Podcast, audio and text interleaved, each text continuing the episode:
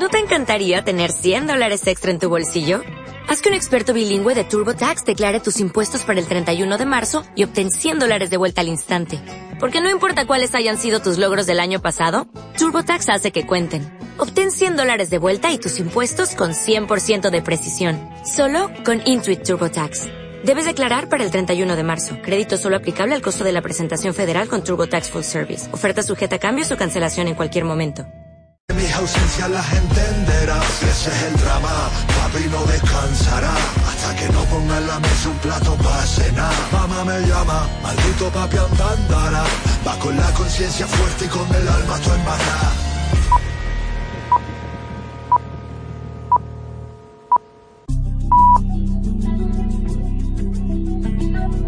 En Radio Castilla-La Mancha, la actualidad taurina. Muy buenas noches, comenzamos una semana más el repaso a lo acontecido en los ruedos durante el fin de semana por la Plaza de Toros de las Ventas, donde desde el pasado martes se celebra la Feria de San Isidro. En la tarde del domingo, Francisco José Espada paseó la primera oreja de las corridas de toros de la feria. Fue de un toro de Baltasar Iván. Sergio Flores fue vacionado en el primero de su lote y se despidió de San Isidro Alberto Aguilar. También hubo toros en la tarde del domingo en Valladolid, donde José María Manzanares salió a hombros y Morante de la Puebla paseó un trofeo. Se le dio un encierro de Núñez del Cubillo. En Talavera de la Reina se celebró una novillada en la que Toñete y Tomás Rufo salieron a hombros. Marcos también paseó un trofeo. Se lidiaron ejemplares de Fernando Peña. Y en Albacete se celebró el tradicional Festival del Cotolengo, en esta ocasión en homenaje a Damaso González. Enrique Ponce, el Juli, Miguel Ángel Pereira, Calledano, Paco Ureña, Rubén Pinar y el novillero Fernando Molina se repartieron siete orejas y un rabo de ejemplares de diferentes ganaderías. Y en la jornada del sábado, en las ventas, festejo de rejones en el que Raúl Martín Burgos y Andrés Romero pasearon una oreja. También hubo toros en Jerez de la Frontera, donde reapareció Morante de la Puebla en una tarde en la que Juan José Padilla cortó tres orejas y José María Manzanares una de toros de Juan Pedro Domecq. En Talavera de la Reina, Enrique Ponce y Roca Rey salieron a hombros y Morenito de Aranda paseó un trofeo de toros de Joselito. Y en Osuna, el Cid y Pepe Moral salieron a hombros con toros de Miura en un festejo que pudieron seguir en directo por Castilla-La Mancha Media. Hasta aquí la actualidad taurina por hoy. Les dejamos ahora en compañía de José Miguel Martín de Blas con Tiempo de Toros. Que pasen una feliz noche.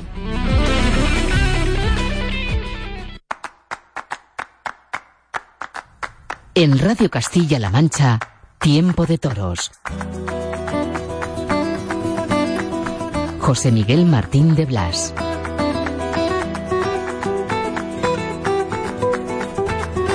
Hola, ¿qué tal? Muy buenas noches. Bienvenidos a Tiempo de Toros. Tiempo de Toros en la radio, en Radio Castilla-La Mancha. Es San Isidro, pleno San Isidro, el Mundial del Toreo. Es San Isidro, ¿y qué cosas? No hay ninguna información relativa a toros.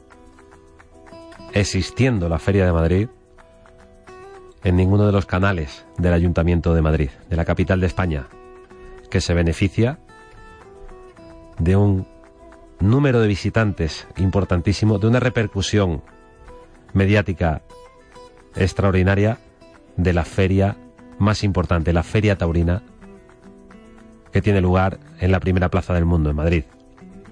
Además, acabamos de conocer esta semana una proposición en la Asamblea de Madrid hablamos con epicentro en las ventas, es el Mundial del Toreo, en la que se pide el fin de las corridas de toros televisadas en horario infantil. Una diputada de Podemos ha explicado que hay que seguir las recomendaciones que hizo el Comité de los Derechos del Niño de Naciones Unidas. Es decir, para que los niños no vean toros o, qué pena, qué miedo, ni por la tele ni en la plaza. Se pretende prohibir a los menores, a los niños, disfrutar del toreo. Pues bien, el informe de la Fundación del Toro de Lidia recoge diferentes puntos en torno a esto. La declaración no la realizó el organismo de las Naciones Unidas, sino el Comité de los Derechos del Niño, conformado por expertos que no representan a sus países.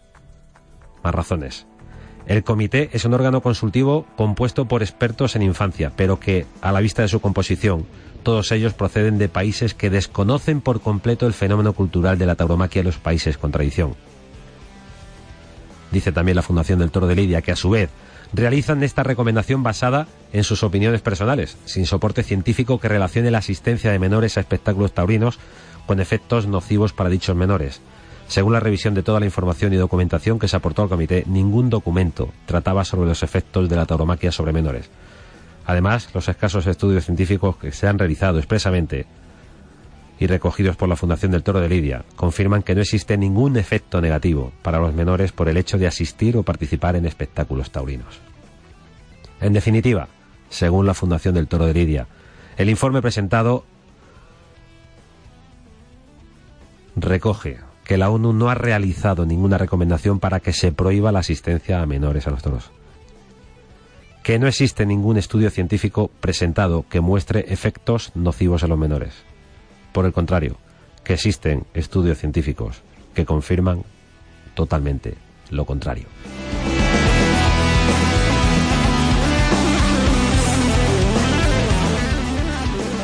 Así comenzamos este tiempo de toros en la radio y antes de conversar con nuestros protagonistas, con nuestros personajes invitados hoy, entre ellos Gonzalo Caballero, Diego Carretero, que tomará la alternativa en Alicante, Alfonso Santiago para hablar de la memoria de los 80, un fantástico libro sobre la década de los 80 en los ruedos. Hablaremos también con Aníbal Ruiz, que reaparece por un día con Morante y Manzanares en Ciudad Real. Vamos a recordar a dos personajes. El homenaje, también en tiempo de toros, a Damaso González, hoy muy presente en el Festival del Cotolengo. Bueno, los toreros también de torean mucho, llegan momentos algunos, otros no, pero por ejemplo yo pues cuando toreas mucho pues te agotas, no tienes ganas, y eso lo transmites arriba, ¿no?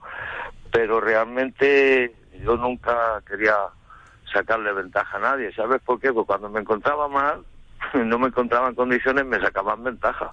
Y algunas veces cuando yo me encontraba bien, pues sacaba ventaja a mis compañeros. Pues así ha sido mi vida de torero, ¿no? Las palabras de Damaso González, su vida de torero, en alguna de las entrevistas en las que pasó por aquí, por tiempo de toros. Pero además nos contó más cosas. Las capeas, ¿qué significaban para él? Le liberaban. Porque yo cuando empecé, pues era distinto. Yo empecé igual, con 13 años a las capeas, pero la vida era distinta. Pero fue José cuando más disfrutaba, porque mira, iba a una capea de carro y cuando un toro tenía seis pases le daba seis y como no tenía más me iba, me aplaudía y no tenía que... claro, y ahora en la plaza todo todo te debes al público, te debes a matarlo bien, te debes a todo, ¿no? Entonces yo muchas veces digo que los años más felices fueron de capea porque no tenía responsabilidad ninguna. Joselito también presente en esa conversación con el gran Damaso, que no tenía responsabilidad las capeas. El homenaje a Damaso González ha habido una exposición dedicada a Damaso en las ventas y hoy se celebraba el Festival del Cotolengo. Cambiamos de personaje y escuchamos a Iván Fandiño soy como soy y también por ello estoy donde estoy y acepté, acepté con todas las, las consecuencias y no por ello ahora me voy a quejar de, lo que ha pasado.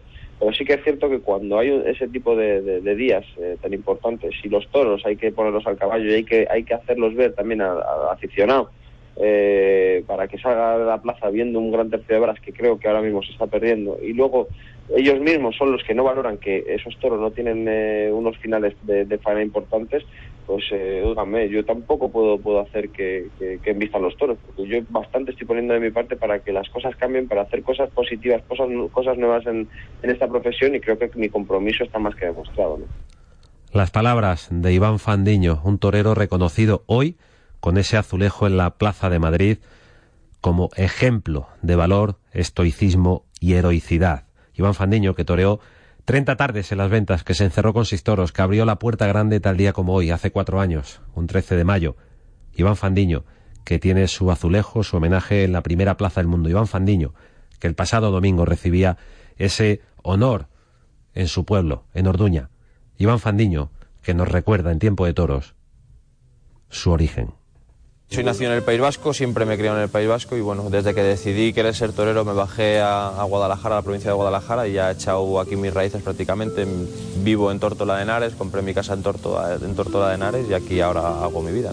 Aquí empecé matando las capeas, aquí empecé a fraguarme como torero, aquí me acogió mi apoderado y su familia, aquí, aquí empezó todo, todo lo que es ahora mismo Iván Fandiño empezó aquí y como tal pues aquí resido aquí me sigo manteniendo y aquí tengo mis agradecimientos a toda la provincia de Guadalajara. Matar los toros o estar en estos pueblos de Guadalajara, de la provincia de Guadalajara, ha sido para sobre todo el fondo, ¿no? de, acostumbrar a la mente y al cuerpo a su consciente de, bueno, del toro grande y asimilar el riesgo como algo natural en, en cada tarde de toreo.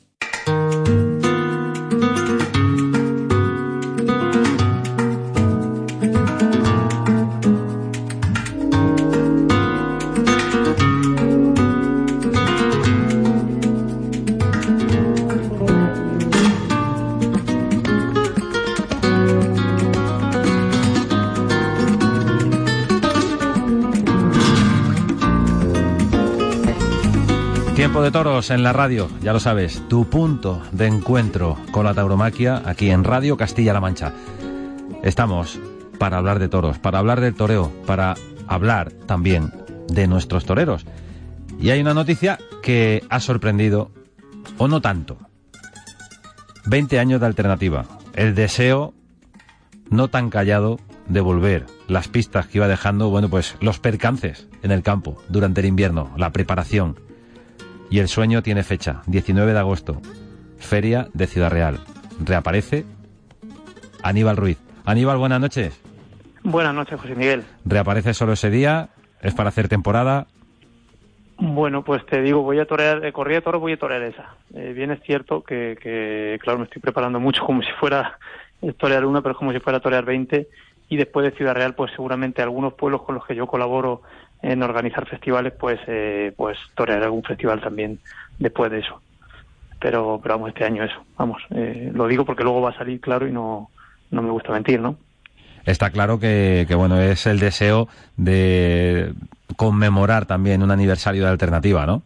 Pues sí, es algo bonito, porque 20 años y, es que me han pasado muy deprisa. Tengo 38 años ahora mismo y tengo la alternativa con 18 recién cumplidos y siempre todo el mundo decimos, ¿no? Para todas las cosas parece que fue ayer, pero es que yo es verdad que parece que fue ayer cuando eh, llegué al hotel de Ciudad Real, que me vestía entonces un hotel muy taurino, que era el Almanzor, y, y, me pasé toda la noche sin dormir, mirando la ventana a ver cuándo era de día, porque yo tomaba la alternativa el día siguiente. Imagínate. Y, me parece que fue ayer. ¿Qué, recuerda, ¿Qué recuerdas además de ese día en la plaza? Uf, pues todo, todo, todo, todo. Bueno, ese día que no dormí por la noche, estaba eso, mirando la ventana, escuché llegar a la cuadrilla de Jesulín, que fue mi padrino de alternativa, que llegó de madrugada. Pues eso, los nervios. Luego, pues lo que me dijo, las palabras que me dijo el maestro Jesulín también en la plaza. Eh, me acuerdo de todo, de ese día. Y el hecho de torear 20 años después, quiero no has estado inactivo 20 años, evidentemente. Eh, hace, hace varias temporadas dijiste, bueno, hasta aquí, punto y aparte, punto seguido. Eh, ¿Sabías que ibas a volver a torear? Pues si te soy sincero, eh, a ver, yo cuando me despedí en Alcázar, eh, que maté seis toros, además la, la televisaste y fue muy bonito, no me corté la coleta. No porque quisiera volver, pero mm, dudaba, dudaba de mí porque yo tengo mucha afición. Y como todo, ¿no? Los que nos ponemos delante de un toro, pero vamos, eh, yo en mi caso pues me, me veo así. Y, y bueno, pero vamos, ya el año pasado ya sí, sí me notaba más, más caliente y, y es verdad que empecé a prepararme ya pues desde septiembre del año pasado pues ya empecé a, con ello en la, en la cabeza, ¿no? Bueno, estamos hablando con Aníbal Ruiz, el torero de Alcázar de San Juan, estamos hablando de, de esa reaparición conmemorativa en, en, Ciudad Real, 19 de agosto, una corrida de Torreandilla, pero no hemos dicho el cartel. ¿Con quién toreas? Bueno, pues el cartel, el cartel me da miedo hasta decirlo, ¿no? Porque a ver, eh, yo le tengo mucha admiración a todos los toreros, no todos los que se ponen delante de un toro, pero son pues dos figuras del toreo, pues de, que están entre los más grandes, ¿no? Que hay ahora mismo, ¿no? El toreo con Morante de la Puebla y con José María Manzanares. La verdad es que son, son palabras mayores. O sea, vas en medio de los pues sí, en medio. Yo tomé la alternativa en el 98 y por, por un año eh, no soy más antiguo que, que, que Morante. Abre cartel Morante, Manzanares lo cierra y en el centro Aníbal Ruiz. En cualquier caso, Aníbal eh, aunque has tenido una trayectoria larga y has toreado bastante, no sé si te habrás visto alguna vez eh, en un cartel de ese corte. Ojo, porque estamos hablando de dos toreros con un corte muy definido, ¿no? Sí, bueno, eh, gracias a Dios en mi carrera he toreado, sí, es verdad, de ese corte no he toreado carteles pues como, hemos soñado, ¿no? Como Curro Romero, Espartaco y yo, en Alcázar, en mi pueblo, en, ferias de Ciudad Real toreado, pues bueno, con toda la ciudad del toreo, con Ponce y Juli, eh, con Morante Toré, pero una corrida con el cordobés hace muchos años, pero vamos, con Morante y Manzanares y en este momento, pues dos toreros de, de, de tanto arte, de tanta clase, pues mm, vamos, ni soñando, ¿no? Y cada uno con sus armas. No, por supuesto, no. Hombre, yo, a ver, eh, eh, yo reaparezco ese día, pero vamos, de modestia aparte, pues no me voy a dejar ganar la pelea. No, no voy a ir solo a pasar la tarde. Aníbal, eh, estos últimos años has estado siempre cerca del toro, no te has despegado de, ese contacto con, el toro bravo. Y también te quiero preguntar por algo. Eh, no sé si te estimula, no te estimula, tiene algo que ver o no tiene nada que ver la figura de Iván Fandiño en esta reaparición. Pues mira, José Miguel, me lo preguntas y te digo de verdad que se me ponen todos los pelos de, de, de punta. Eh, cuando pienso en él, la verdad no torearía, ¿sabes? O sea, al revés, me echaría para atrás, casi. Pero, pero bueno, pero es que es muy difícil. Es muy difícil porque, a ver, estos últimos años he estado eh, pues cerquita, ¿no? Cerquita en el campo, ¿no? Tú lo sabes, y con, con Néstor, y, y, eso ha sido muy, muy, fuerte, ¿no? Y cada vez que pasa más. Muchas veces, pues, no soy capaz ni, ni, ni de ver vídeos suyos. Y sí, sí, cuando voy muchas veces eh, corriendo, estoy toreando el salón, o, o, mismo la primera vez que me puse delante de un toro este año, que fíjate, voy a contar la anécdota aquí en la radio, yo no sabía que iba a torear como antes, ¿eh? porque en principio era otro cartel, y estaba yo, pues, reseñando la corrida de Torreandilla para Ciudad Real, precisamente. O sea, la tuya. Sí, claro, pues, reseñándola, pues en las labores del campo que, que hago también, eh, cogiéndola un poquito, y cuando ya terminé, pues me iba a ir de la finca y venía una furgoneta y me dice el ganadero, espérate que viene Morante que va a tentar eh, tres vacas y, le tengo encerrado ahí un, toro. Y yo pues sé cómo, es, cómo somos los toreros y cómo son las figuras del toro muchas veces, porque le gusta estar en la intimidad del campo, ¿no? Para su preparación. Pues bueno, pues le saludé, nada, yo me voy. No, hombre, no, ¿cómo te vas ahí? Porque he venido yo. Total, que me invitaron a quedarme y ya pues un poquito me quedé, pues por no hacer el feo, me quedé en el tendido. Y estando toreando Morante el toro, pues yo estaba, pues bueno, viendo allí tan tranquilo y me dice, hombre Aníbal, dice, ¿cómo no bajas si le pegas unos muletazos que sé que estás toreando en el campo? Me quedé, éramos fríos, sin estar preparado, sin estar mentalizado. Digo, ahora poneme delante un toro. Pero no le podía hacer el feo. Y bajé y cuando me puse delante del toro, que a esto voy, que fue un gran gesto por parte de, de, Morante, yo le di la gracia. Luego fue muy bonito, pero se me vino a la cabeza la figura de Iván, como bien me has dicho. Cuando me puse delante del toro en ese... Y fue un show, me dio un miedo, José Miguel, que menos mal que, que al momento yo no sé, pensé en otra cosa o, o tal, se me pasó, porque me, me, me, me quedé paralizado. En cualquier eso caso... nos, nos afecta mucho a, a, todo el mundo, ¿no? Y a los que estábamos cerca, pues, pues un poquito, un poquito más, yo creo.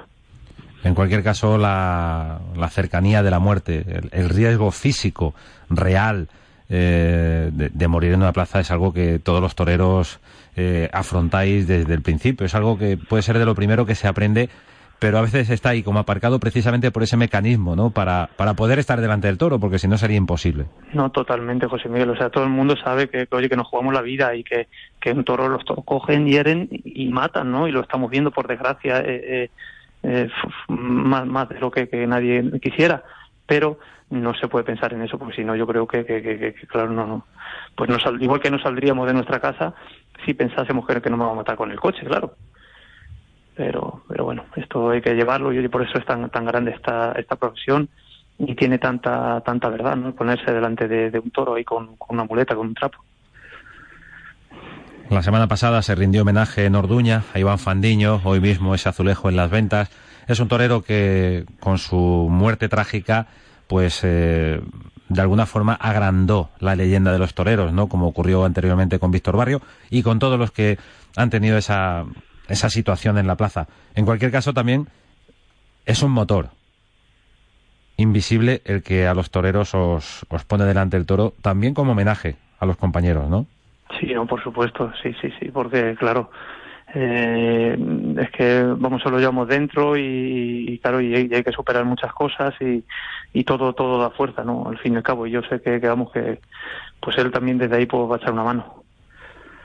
Estamos hablando con Aníbal, con Aníbal Ruiz a propósito de esa reaparición en Ciudad Real y bueno, eh, me he permitido invadir eh, también tus sentimientos, Aníbal, con, nada, con nada, respecto a, a, la figura de Iván Fandiño, al que siempre recordamos, siempre será para nosotros eterno Fandiño, y creo que la mejor manera de, de tenerlos presente a, a, estos toreros es recordándoles, recordar sus gestas, recordar lo que hicieron en vida, aunque evidentemente, bueno, es una situación que para los toreros no es tan sencilla. Aníbal, ¿has decidido el traje de luces que te vas a poner?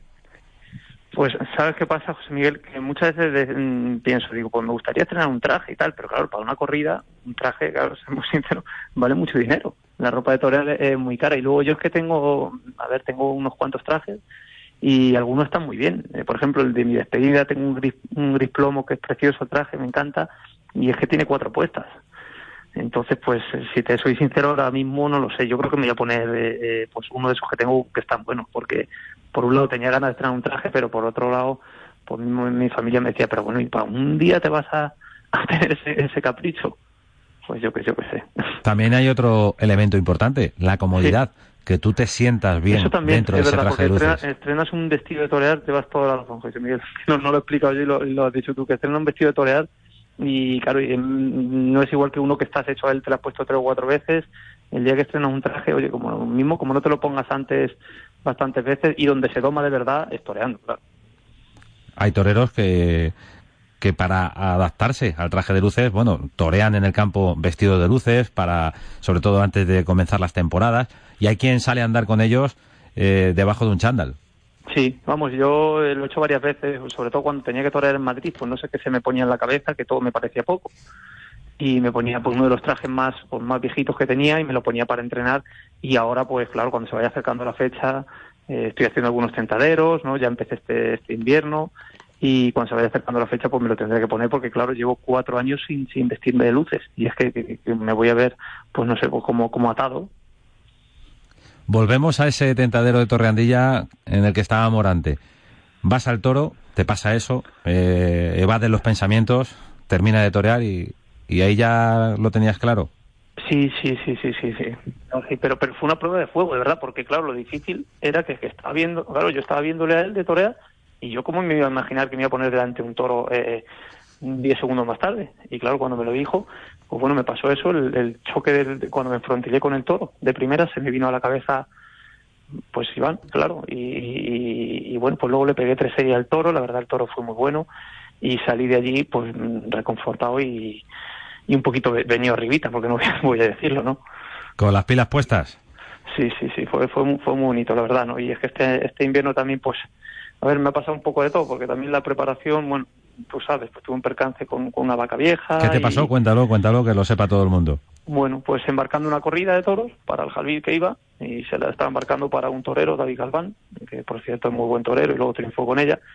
Pues el ganadero tenía allí dos vacas Mm, vacas viejas, pero vacas de esas que, le decimos y que son machorras, que no paren. Entonces, pues claro, están gordas como toros.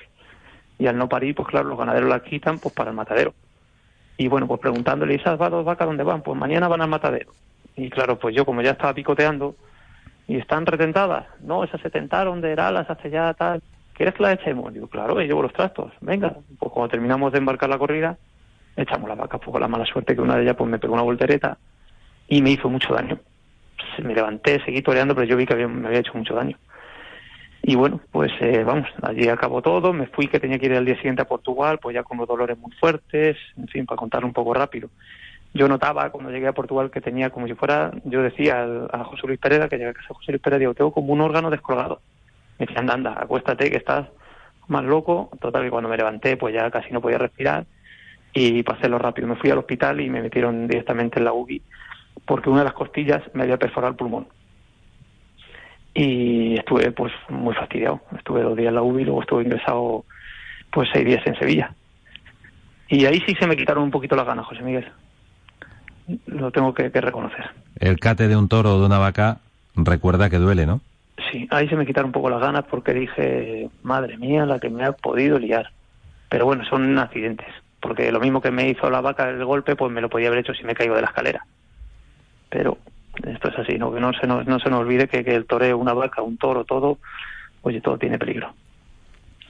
Estamos hablando con Aníbal Ruiz, es tiempo de toros en la radio y estamos caminando por esa cuerda floja en la que los sentimientos, la fragilidad y a la vez la fortaleza de la mente de los toreros, pues eh, cobra fuerza con lo que nos está contando Aníbal. La duda, los pensamientos, la fuerza con la que puede salir de pegar tres tandas a un toro.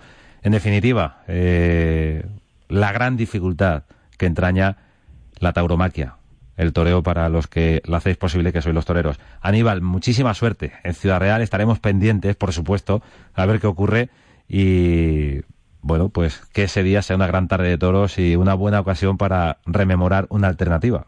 Pues sí, si Dios quiere, vamos, yo pues eso, voy con, todas las ganas del mundo y sobre todo con ganas de disfrutar y, ganas de hacerlo, ganas de, torear, porque es lo, que tengo, no, no pienso ni, ni, en otra cosa, ni, ni en lo económico, ni en, torear ese día y en, disfrutar. ¿Y si cortas dos rabos te vuelves loco para hacer temporada el año que viene o qué? Dos rabos no cortado, yo no, yo no sé quién fue el último que cortó dos rabos en Ciudad Real, pero no, no, yo torear esa corrida de verdad, José Miguel, y que pueda disfrutar y pegarle 20 pases como, como pienso que se los puedo pegar y con eso sería feliz. Vamos, ya con hacer el paseillo voy a ser feliz, pero claro, sí, si luego le pego 20 pases bien pegado, mejor todavía. Aníbal Ruiz, genio y figura, muchas gracias por estar en este tiempo de toros. Mucha suerte en Ciudad Real en esa reaparición por un día para celebrar 20 años de alternativa. Gracias, José Miguel. Un abrazo muy fuerte.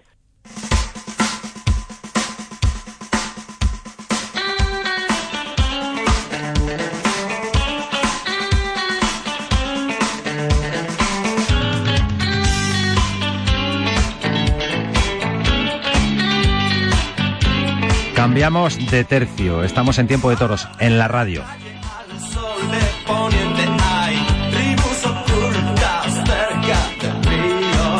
Y con este sonido que nos lleva directamente a los años 80, queremos hablaros de toros. Hablar de una década prodigiosa.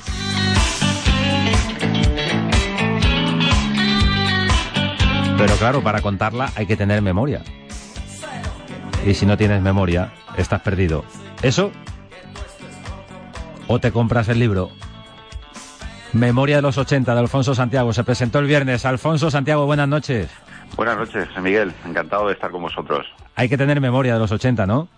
Sí, sí, eh, fundamentalmente en el toreo yo creo que siempre hay que tener memoria para recordar todas las épocas, ¿no? Pero en este caso he querido especial, he querido hacer especial énfasis en, lo que yo creo que considero una década maravillosa de toreo, ¿no? En el que nos aficionamos muchos chavales que en ese momento empezamos a ver toros. ¿No será ese realmente el origen del, libro y el, y el motivo real? Porque fue la época en la que tú te aficionaste al toreo con esos toreros que, que veías en la plaza. Digo tú y yo también. Claro, yo creo que sí somos muchos, ¿no? Eh, los que en esos momentos, siendo unos chavales, descubrimos yo creo que un mundo maravilloso, se nos abrió en, en, ese momento, curiosamente cuando España también se abría ante un nuevo horizonte, ¿no? Ante una nueva etapa en la que curiosamente también el toreo estaba mucho mejor visto que por desgracia en, en estos momentos, ¿no? Y qué duda cabe que, que, esos toreros que me ilusionaron tanto al principio fueron los que eh, se han ido ahí almacenando en mi memoria hasta dar como resultado a este, este libro, ¿no? Yo digo que los aficionados a los toros somos coleccionistas de recuerdos, ¿no? El recuerdo, la memoria siempre es muy importante y durante todos estos años he ido almacenando todos esos recuerdos, eh, los iba metiendo ahí en una cajita y al final pues han tenido como, como resultado esta, esta memoria de los 80 que presenté el pasado viernes. Alguno de estos recuerdos, Alfonso, eh, ya los hemos ido pellizcando, ¿no? A lo largo de, de, estos años en Seis Toros 6, revista de la que eres director adjunto. Y bueno, por si acaso alguien no se situaba, Alfonso Santiago trabaja en Seis Toros 6, le, leemos todas las semanas.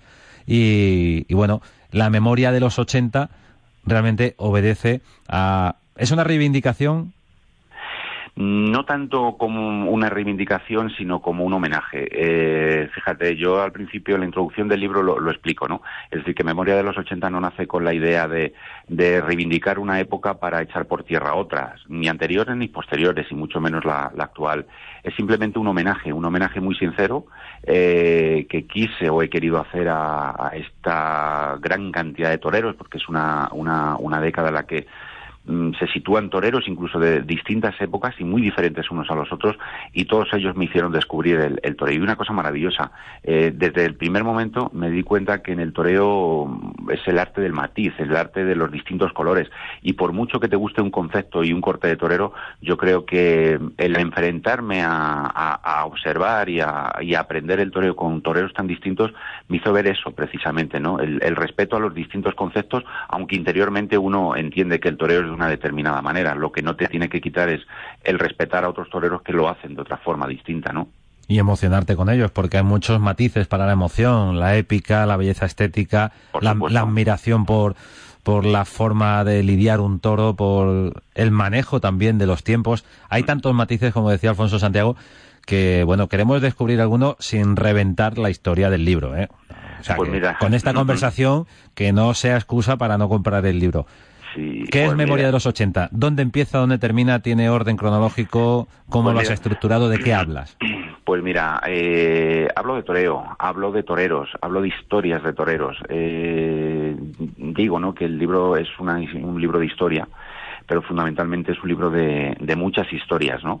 No mantiene un orden cronológico, aunque empieza el libro con la reaparición de Manolo Vázquez, y de los apuntes de reaparición en su momento de Paco Camino y de, y de Antonio Ordóñez, que no tuvieron luego la, la, continuidad que sí tuvo en este caso la de Manolo, la de Manolo Vázquez y fundamentalmente la de Antoñete.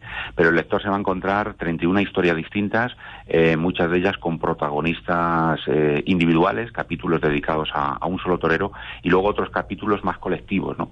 Porque lo que sí he querido dejar constancia en este libro es hacer memoria de las grandes figuras, de las de los toreros más importantes que marcaron la época, pero también, y vuelvo a lo que he dicho anteriormente, es un baúl de recuerdos y también dejo constancia de los toreros que en su momento no fueron figuras del toreo, pero que también a mí como aficionado me marcaron una, una huella importante, ¿no?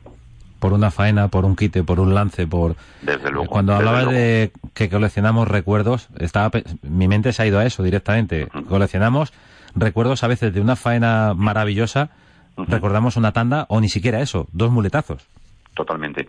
Desde luego a mí el que me, el que me inspira el libro y el que me inspiró siempre el tener un respeto tremendo por, por, por lo que ha sido esa, esa década de los 80 fue el maestro Antoñete. Tuve la suerte de verle siendo muy niño en la, en la reaparición del año 81 hasta el año 85. Le vi bastantes tardes en Madrid y para mí fue aquello todo un descubrimiento, ¿no? Sobre ese clasicismo, sobre esa pureza, sobre esa manera de entender el toreo completamente distinta. Pero en esos años mm, de los 80 surge la figura de Gillo, eh, surge la figura de Espartaco, surge Paco Jeda, eh, está la, reivindicación absoluta como maestros y como figuras indiscutibles de Niño de la Capa y José María Manzanares, y resurrecciones toreras, como yo digo, ¿no? La de Roberto Domínguez, la de Julio Robles, la de, la de Ortega Cano.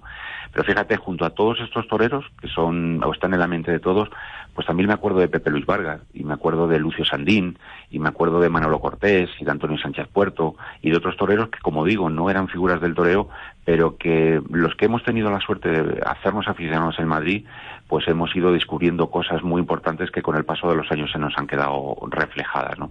El lector se va a encontrar esto, 31 historias de, toreros y 31 historias de, de toreo. ¿no? En algunos capítulos intento explicar por qué esos toreros, creo yo, desde mi punto de vista, han sido tan importantes y desde luego todo está salpicado con muchas faenas, con comentarios de faenas, con fechas, con toros y también con el testimonio de algunos críticos que en aquel momento vivían la temporada desde marzo a octubre y, que yo creo que en momentos puntuales del libro viene muy bien el, asomarse a esa hemeroteca y el, y el saber lo que escribían en primera mano y en caliente los críticos de ese, de ese momento. Estamos hablando de una memoria de los 80 en Madrid, Alfonso. No, estamos hablando de una memoria de los 80 en Madrid y en otras muchas plazas. Por ejemplo, hay un capítulo que le dedico a José María Manzanares, que lo titulo Torero de Sevilla, ¿no? Porque si en la década de los 80 hay una plaza donde Manzanares se convierte en referente, es precisamente en Sevilla. Y luego hablo de otras muchas faenas, de muchos toreros, no solamente en Madrid, aunque Madrid siempre es el referente, porque como digo, Madrid es donde nos hicimos aficionados muchos chavales en ese momento, pero luego recorro otros sitios y otros momentos puntuales en cada torero en faenas de, de, otras plazas eh, y de otras ferias, desde luego. Alfonso, has nombrado muchos toreros. quiero preguntarte por, por Antonio Chenel Antoñete, que curiosamente, o paradójicamente, o como queramos adjetivarlo, eh, siendo un torero veterano, consigue enganchar a mucha juventud a los toros.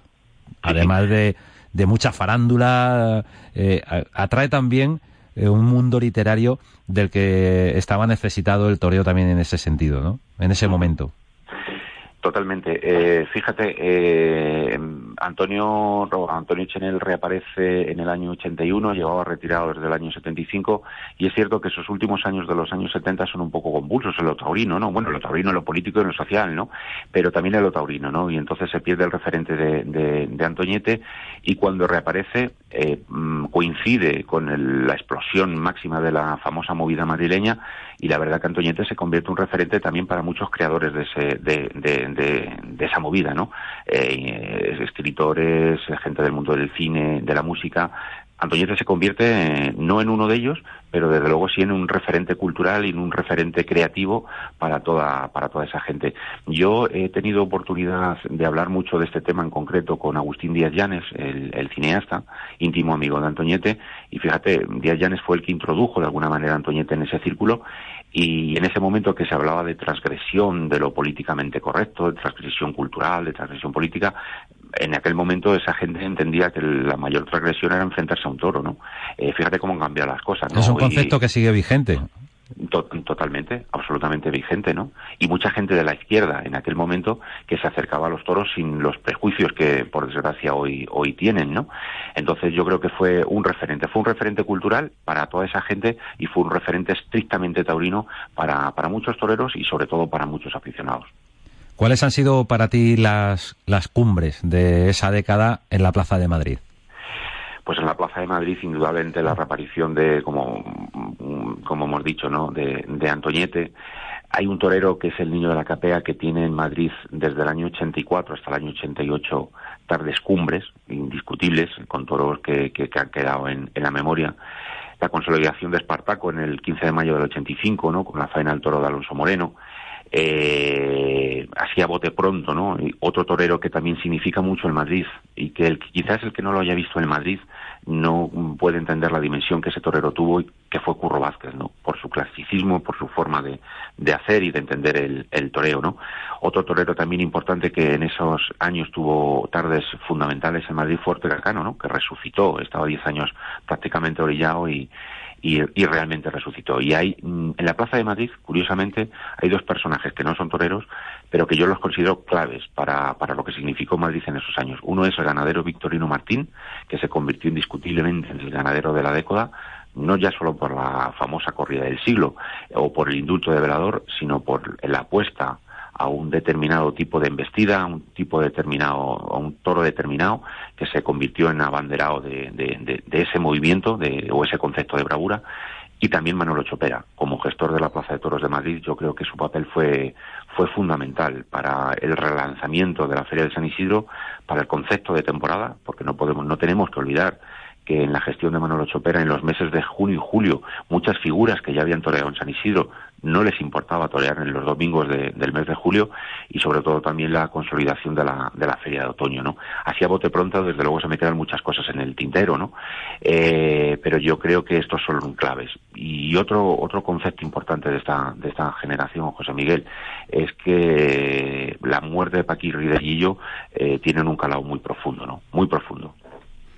Son en el año 84 Paquirri, al año siguiente 85 José Cubero Gillo, y es verdad que vuelven a, acercar al gran público la presencia real de, de, la muerte en la plaza, ¿no? Y ese halo de leyenda de alguna manera sacudió el toreo, pero curiosamente creo que lo relanzó. Yo estoy convencido que sí, yo estoy convencido que sí, porque fíjate, eh, hablando ya desde nuestro punto de vista, el tuyo en este caso, el mío, gente, como decimos, ¿no? que éramos chavales en esos momentos y nos empezamos a emocionar con el toreo, yo tengo un referente muy claro y me acuerdo perfectamente de la muerte de Paquirri y sobre todo me causó una profunda impresión la de la de Gillo, ¿no? Quizá por edad, era un chaval mucho más joven, un chaval de barrio, un chaval que lo veíamos los chavales de Madrid muy, muy cercano, ¿no? Eh, y fíjate en esos años en los que empezamos a emocionarnos y a sentir la emoción con, con todos estos toreros, comprobamos de primera mano que detrás de esa emoción, de esa emoción que nos hacía sentirnos pues diferentes, ¿no? A chavales mm, que no se apasionaban con el toreo, nos dimos cuenta que detrás de esa emoción estaba la muerte, la muerte real, la muerte eh, que se palpaba, que vimos que en un periodo de 12 meses un figurón del toreo como Paquirri, ya en el final de su carrera lo mató un toro en Pozo Blanco, y como Gillo, cuando estaba empezando a, lanzarse como yo creo que gran figura del toreo de, esa generación de toreros, pues murió en, Colmenar, ¿no? Eso fue un, un, choque importante, ¿no? El emocionarnos con el toreo y el ser consciente que detrás del toreo siempre está presente la muerte, ¿no? Eso fue, yo creo que a nivel social y en esta década supuso mucho. El libro Memoria de los 80 de Alfonso Santiago, sobre el que estamos hablando, pues para espolvorear un poquito eh, qué significó esa década. Has dado nombres, has nombrado a Manolo Chopera como gestor de la primera plaza del mundo, como impulsor de la temporada en Madrid, esos carteles de lujo en el verano. Eh, qué cosas, parece, parece que pertenecen a, otro mundo, eh, vistas desde la perspectiva de ahora, de los usos, costumbres y cómo ha derivado todo, ¿no? La figura de Victorino. ¿Se puede entender también el cambio o la evolución en la embestida de los toros con el relato que haces en Memoria de los 80 de las diferentes ganaderías que toreaban las figuras? Se puede hacer ahí un, capítulo ya al final, eh, que lo titulo Sangre Brava, y hago mención de, las ganaderías predilectas, en este caso eh, por las figuras, y fíjate, el abanico es amplísimo, ¿no? Porque estamos hablando de ganaderías como Sepúlveda, Ataneso Fernández, eh, ganaderías de troncos distintos a lo, a lo que hoy en día tanto se lidia, que es lo de Domecq y ganaderías como Jandilla, Torre Estrella, Marqués de Domé, que en aquel momento también embestían mucho. Incluso los Santa Colomas de Felipe Bartolomé, de Joaquín Buendía. No hay un relato estrictamente dedicado al toro, este capítulo sí, desde luego, pero desde luego el lector taurino, el lector aficionado, sí se va a dar cuenta de, en ese sentido de cómo han ido evolucionando las cosas, ¿no? El abanico en aquel momento de ganaderías era mucho más amplio, desde luego, y las figuras no se circunscribían a un solo, a un solo encaste.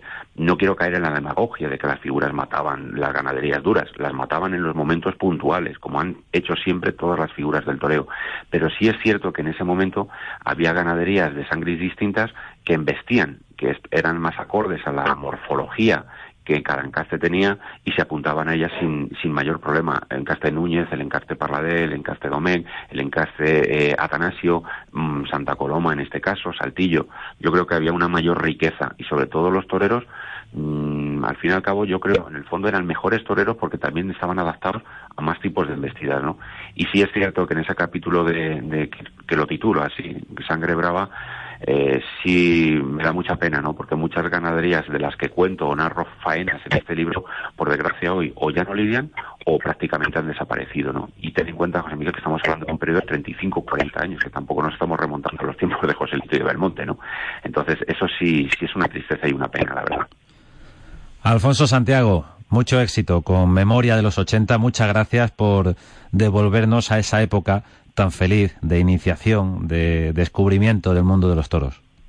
Pues gracias a vosotros por darme la oportunidad de hablar de, este libro y sobre todo por no reivindicar, pero sí, como te decía al principio de la entrevista, homenajear a toda una generación de toreros tan importante para, para gente que estamos ya en los cuarenta y tantos. Alfonso Santiago, te leemos en Memoria de los 80 y por supuesto cada semana en 6 Toro 6. Buenas noches. Muy buenas noches.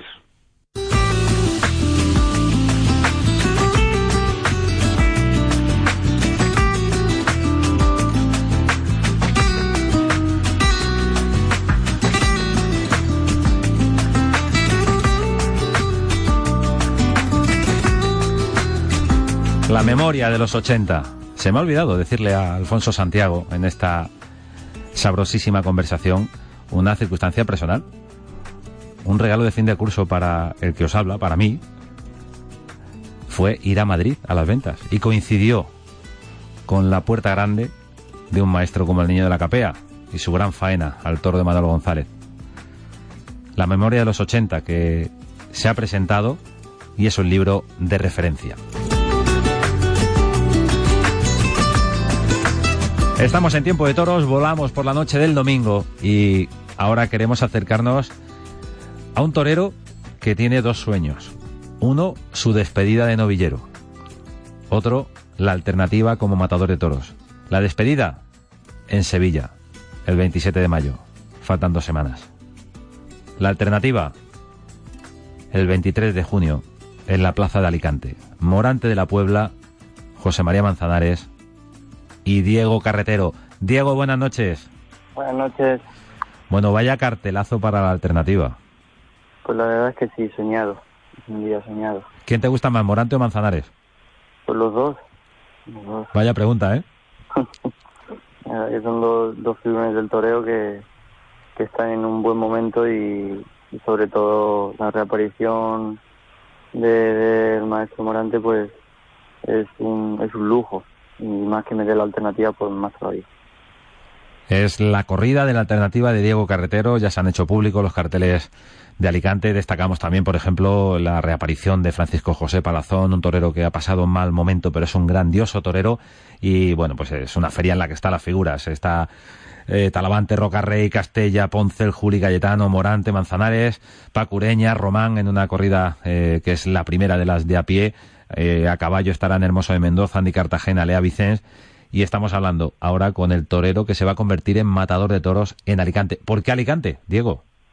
Bueno, pues es un sitio especial. Realmente como torero pues he andado todos mis pasos aquí. Me vine desde muy pequeño aquí a Alicante y, y bueno, es algo pues especial para mí también eh, tomarla aquí. Evidentemente por, por, un referente también tan grande como, como el maestro Damaso González que, que la tomó también aquí en Alicante y, y bueno pues eh, era una fecha especial y intentamos por todos los medios de, que fuese aquí en Alicante y, bueno pues gracias a Dios pues ha podido ser y gracias también a, la ayuda de, del maestro Manzanares que, le pedí que, me echara una mano, que me ayudara y que me diera alternativa y, bueno, pues gracias a él pues eh, este pedazo de cartel. Hay que decir, evidentemente, que una referencia clarísima de un torero de Albacete, como es el caso de Diego Carretero, que se convierte en matador de toros en Alicante, es la de Damaso González, el gran Damaso. El 23 de junio será la gran cita. Eh, te decía por qué en Alicante. Tú te estás eh, preparando y vives, haces tu vida en Alicante. Sí, vivo aquí. Eh, realmente llevo desde los desde los 11 años fuera de mi casa y de mi pueblo de Gin. Y, bueno, pues desde los 11 años llevo viniendo aquí a Alicante y, y para mí es un sitio especial en el que me he forjado como torero y como persona. Ser torero en Alicante, aunque seas de Gin, eh, está muy marcado por, por el influjo de, del estilo, de la forma de torear de Manzanares. Hablo de Manzanares padre. Bueno, eh, realmente eh, tiene mucho que ver porque yo como torero pues he bebido de, esa fuente y, sobre todo cuando yo empecé a querer ser torero pues una persona que, que me dio unos vídeos antiguos de Manzanares padre y y a través de esos vídeos pues vi algo reflejado en, él que, me gustaba muchísimo. Evidentemente no sabía eh, ni, comprendía tampoco eh, lo que era torear y, poco a poco en esos vídeos y, en, esa tauromaquia tan pura pues empecé a ver lo que verdaderamente me gustaba y, y lo que me hacía lo que me llegaba. Además, ir por Alicante entrar en cualquier sitio, hablar con, con la gente de toros es inevitablemente hablar de Manzanares. Sí, no, ni, dudarlo. Evidentemente, el nombre de Manzanares padre, tanto como, como padre como hijo, pues está en boca de, de, todo de todo alicantino. Que se sienta alicantino, eh, hablan del maestro Manzanares padre y del maestro Manzanares hijo. Diego, vas a ser matador de toros, es un sueño, pero antes tienes una baza importantísima. No salió del todo bien la de Madrid con la novia de los Chospes, una novia muy seria que además no, no acompañó para, para ese triunfo. Esa fue tu despedida de Madrid como novillero, pero ahí está Sevilla, el 27 de mayo. Sí, bueno, Sevilla para mí es, es otro sueño, es un sueño hecho realidad que, que desde que empecé a querer ser torero, pues siempre soñaba con Madrid-Sevilla y torear en Madrid-Sevilla. Y bueno, que torero no tampoco sueña con torear en Madrid y en Sevilla. Pero evidentemente eh, en estos últimos años atrás pues eh, no he tenido la posibilidad de, poder torear en Sevilla y, bueno, eh, este, este mi último año de novillero va, va a poder ser y, bueno, entre Sevilla y la alternativa pues son dos citas soñadas que, para mí son muy importantes y en la cual lo, voy a vivir mucho y voy a dejarlo todo lo que tenga dentro de mí y, más. En Sevilla será el 27 de mayo con una de Guadaira, con Ángel Tellez, otro torero castellano-manchego, toledano en este caso, y con un torero que, como digo, carretero, se convertirá en matador de toros en el mes de junio. Estoy hablando de Ángel Sánchez. O sea que vais dos toreros que os despedí de novilleros en Sevilla ese día. La verdad es que sí, que es un cartel bonito, Eh, y bueno, eh, sobre todo por el marco eh, y, y lo que me supone a mí Sevilla y, la verdad es que Ángel Sánchez pues es un torero que, eh, que torea bien y Ángel Telles pues está rompiendo y es un cartel muy atractivo para, para el aficionado. Diego Carretero, torero de jeans, será matador en Alicante el día 23 de junio. ¿Piensas más allá de esa fecha?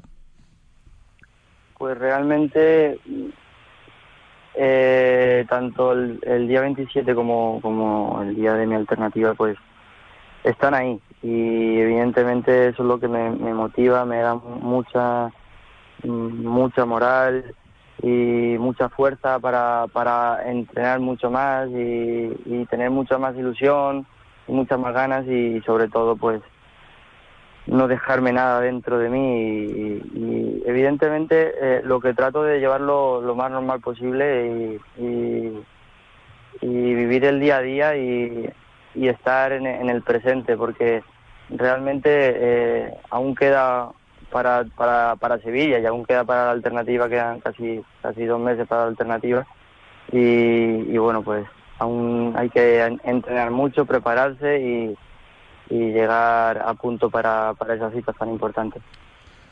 Diego Carretero, te deseamos muchísima suerte tanto en Sevilla, estaremos muy atentos, lo contaremos por supuesto, como en la alternativa. Muchas gracias. Buenas noches, mucha suerte, Torero. Buenas noches.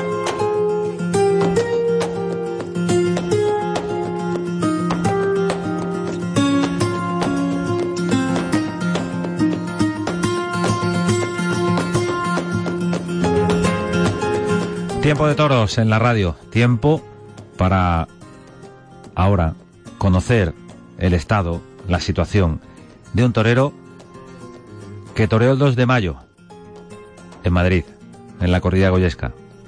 El día en que los héroes del 2 de mayo iban de goyescos. Ya pudimos hablar con Javier Cortés, el otro torero que pasó a la enfermería y salió para torear su toro. Fue Gonzalo Caballero. Gonzalo, buenas noches. Hola, buenas noches. Bueno, ya mucho más tranquilo, supongo que más recuperado y deseando empezar otra vez, ¿no? Sí, sí, ya, ya ha empezado la rehabilitación, ya, ya la verdad que, que con, con muchas ganas de volver a ponerme delante y probarme en el campo. Gonzalo Caballero, que toreó la corrida goyesca, como torero madrileño, supongo que eso es un, honor, un sueño, no sé, cuando se empieza a ser torero es una de las citas que se pueden tener en la cabeza, ¿no? Pues sí, sí, la verdad que, desde la escuela, ¿no? Pues con esa, con la, la famosa corrida aquella de Joselito y, y en la escuela, pues una, en la escuela de Madrid que, que yo que he sido alumno de ella, pues siempre es una corrida que se tiene muy, muy, muy muy presente y, y, bueno, cuando recibí la llamada de, para esa corrida, pues la verdad que, que tenía una, una, una, especial ilusión, ¿no? Y, y bueno, la verdad que, que, me hizo me hizo un sueño, la verdad, torearla porque, porque ya te digo que como madrileño es un día muy, muy importante. Además, con el añadido de que los toros eran precisamente de Joselito, el torero que, sí, que dio relevancia mundial a, a, esa fecha, ¿no? Así es, así es, la verdad que, fue, fue algo especial. Gonzalo, se te vio templadísimo, muy bien en tu primer toro. Sí, ¿Cómo viviste verdad, toda esa faena? La verdad que para mí sí creo que, que estaba con, con, mi gente que, que, que, hubo pasajes que que te das cuenta que el no ha servido, ¿no? Pero, pero fue un toro que, que para Madrid, pues bueno, de hecho ya cuando como no lo pique nada en el caballo, ya está quejándose la gente, no fue para atrás y, y antes de empezar la faena pues ya lo estaban protestando y eso en Madrid es imposible, ¿no? Pero pero un toro que para mí me dejó sobre todo con la mano izquierda expresar lo que lo que he estado buscando todo este invierno y le pude pegar eh, siete u ocho naturales muy muy a gusto y muy para mí, pero bueno, no era lo que lo que buscaba en Madrid porque claro, en Madrid necesita ese toro pues como salieron otros eh, con más emoción, ¿no? ¿Tenías mucha presión, Gonzalo, en esa corrida?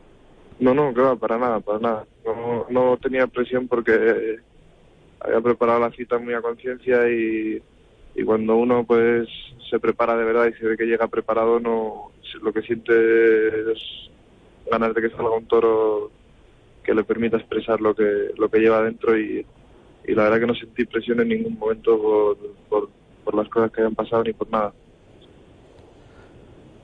La corrida del 2 de mayo en Madrid terminó con dos toreros en la enfermería, Javier Cortés y Gonzalo Caballero. La voltereta llega con el capote. Te llevan a la enfermería, te escapas de allí. ¿Te costó mucho?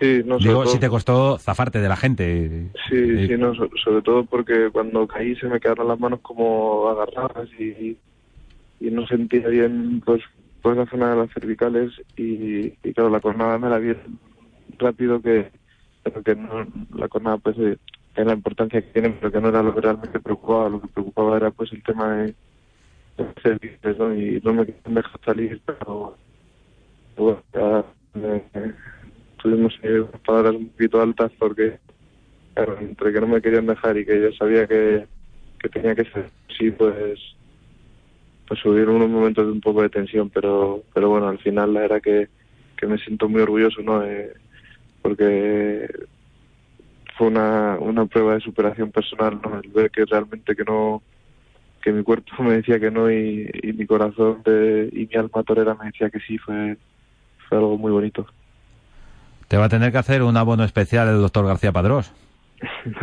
pero solo voy a, bueno, me va con él estudiar en el hospital, pero no, esperemos que no, hombre. Verdad que, que yo siempre que voy a Madrid eh, trato de olvidarme de mi cuerpo y, quiero encontrar el torreo a toda costa y, bueno, pues en ese sitio pues a veces llegan percances, pero, pero seguro que cuando llegue el triunfo será un triunfo verdadero.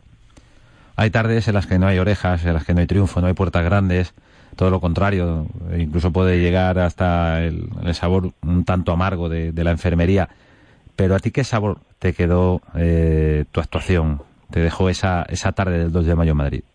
Pues al principio la verdad que estaba bastante disgustado, ¿no? Porque eh, me había visto en el campo los días anteriores muy bien y, estaba convencido de que podía llegar esa puerta grande, pero pero por otro lado tenía el, el placer, sobre todo en las dos primeras tandas del sexto toro, de, que escuché los soles de Madrid esos que, son rotundos y, y de después de como ya está mi compañero de bien era muy complicado. eh, todos sabemos lo que cuesta remontar eso en Madrid, ¿no? Y, y, bueno, quedó un poco el sabor amargo de la espada, toro, pero, pero bueno, ya a medida que han pasado los días y que oye, la gente pues te escribe esos mensajes tan bonitos y recibes esas llamadas, pues pues uno se siente orgulloso de lo, del esfuerzo que, que hizo. Gonzalo Caballero, supongo que estarás a punto el día 3 de junio porque te podemos ver en Año Verde Tajo, aquí en Castilla-La Mancha Media. Sí, sí, seguro que sí. Seguro que, para esa fecha ya estoy al 100% y, y gracias a Dios por lo de las cervicales, que era un susto que, que era lo que más preocupaba porque tenía esa zona muy inflamada y, y claro, eso es- ese sitio pues, pues no, no es ninguna tontería, pero bueno, gracias a Dios que, que ha sido el susto y ya ahora ya rehabilitando y, y con ganas de probarme en el campo ya de nuevo. Gonzalo, eh, me atrevo a preguntarte, ¿habrá una segunda edición de esa corrida tan fantástica, tan importante por, por lo que tiene de apoyo a los que lo necesitan, como aquella de Torrejón de Ardoz?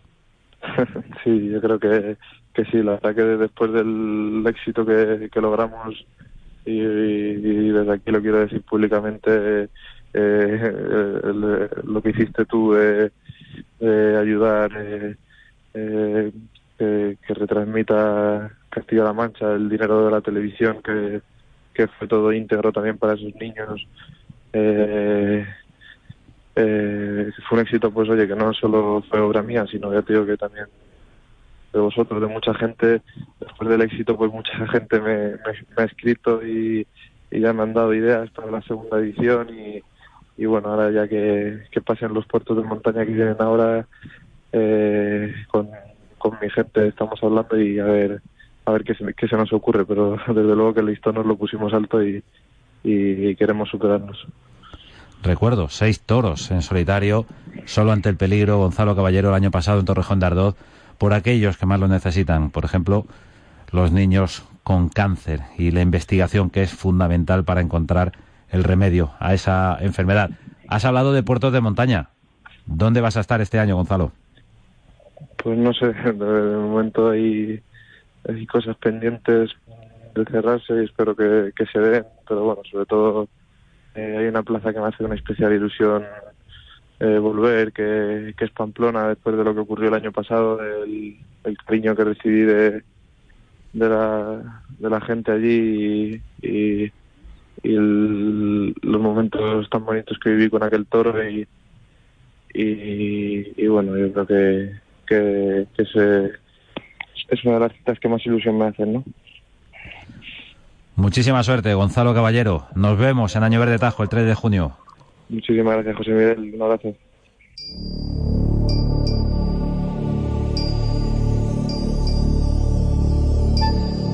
Protagonistas en esta noche de toros en la radio.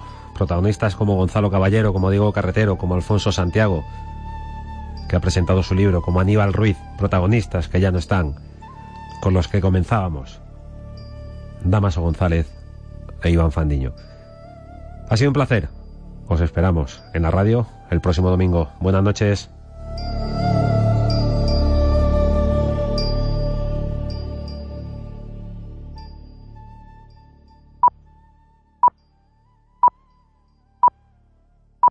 Esta es una remisión de Como nuevo cliente de Western Union, puedes disfrutar de una tarifa de envío de cero dólares en tu primera transferencia internacional de dinero en línea. Envía dinero a los tuyos en casa de manera rápida, fácil y conveniente. Visita westernunion.com o descarga nuestra app hoy mismo y tu primera tarifa de envío corre por nuestra cuenta. Aplican ganancias por cambio de moneda. No disponible para tarjetas de crédito y envíos a Cuba. Servicios proporcionados por Western Union Financial Services Inc. NMLS 906983 o Western Union International Services LLS NMLS 906985.